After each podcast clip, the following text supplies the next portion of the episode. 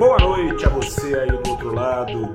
Boa semana a todos. Eu sou o repórter Gustavo Ferreira do valorinvest.com. Começa agora mais um saldo do dia. Hoje, dia 17 de janeiro de 2022, dia de feriado nos Estados Unidos, dia do giro financeiro até aqui mais baixo do Ibovespa de 11 bilhões, vinha sendo ali na altura dos 24 bilhões médios no ano passado, de 21 bilhões neste mês, de Bovespa para baixo. Fez falta ao mercado nacional o apetite ao risco renovado no mundo todo desde a semana passada por mercados emergentes, especialmente.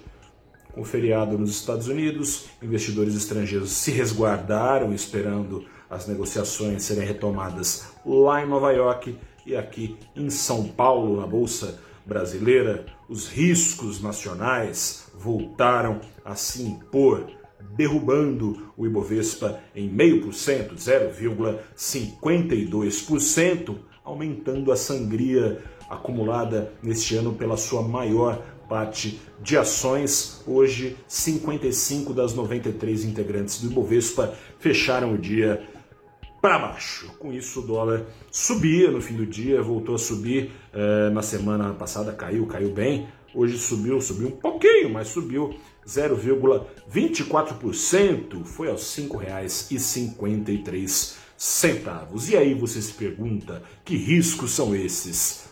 Pano de fundo aqui, eu não vou nem passar muito por ele, você conhece muito bem, riscos fiscais, riscos políticos entremeados com esses riscos fiscais, ano eleitoral, crescimento baixo, juros em alta, coisa e tal. Especificamente nesta segunda-feira, pesou a nova pesquisa Focus. Se você não está por dentro, é uma pesquisa feita semanalmente pelo Banco Central com cerca de 100 casas de análise e bancos apurando as projeções sobre os principais indicadores que dizem respeito às condições financeiras da economia brasileira. Essas condições financeiras pioraram mais um pouquinho, especificamente no que diz respeito à inflação.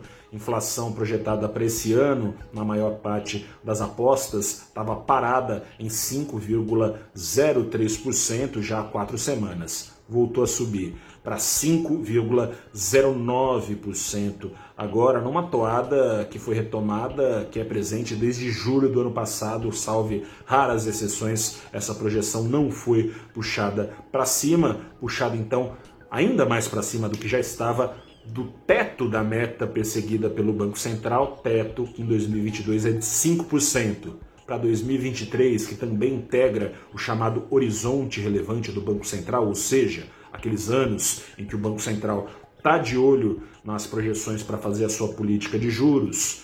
2023 também deu uma descolada, inflação, eh, o centro da meta é de 3,25% em 2023, a projeção era de 3,36%, agora é de 3,4%. O que, que essa numeraiada significa? Significa que o mercado nacional segue desconfiando crescentemente da capacidade do Banco Central de domar a inflação, mesmo que os juros já tenham subido desde março do ano passado até aqui de 2% para 9,25% ao ano e prometam subir aos 12% pelo menos ainda nesse ano para controlar a inflação. Por que não está dando certo isso?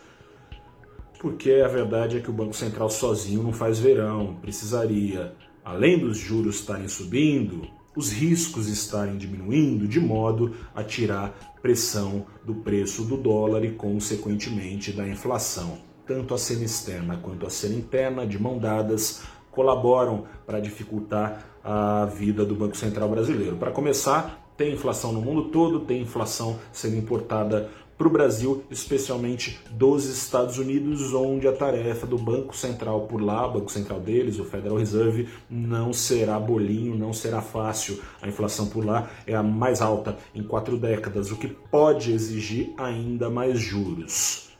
Preocupante para o Brasil pelo seguinte: a Selic por aqui não sobe mecanicamente quando os juros lá sobem, mas sobe se os riscos locais são ainda mais motivo de aversão porque os juros lá estão subindo.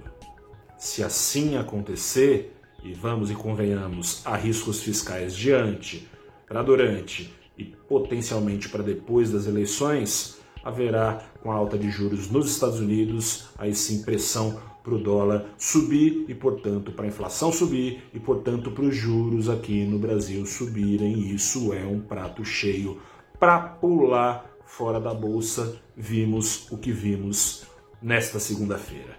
Eu sou o repórter Gustavo Ferreira do ValorInvest.com. O recado final que eu te dou é que se os juros americanos subirem, a partir disso os juros no Brasil subirem, não será por responsabilidade americana, mas por responsabilidade brasileira. Afinal de contas, os riscos por aqui seguirão em alta. Não fosse assim, não teria por que se preocupar com alta de juros lá nos Estados Unidos. Um grande abraço, boa noite, até a próxima e tchau.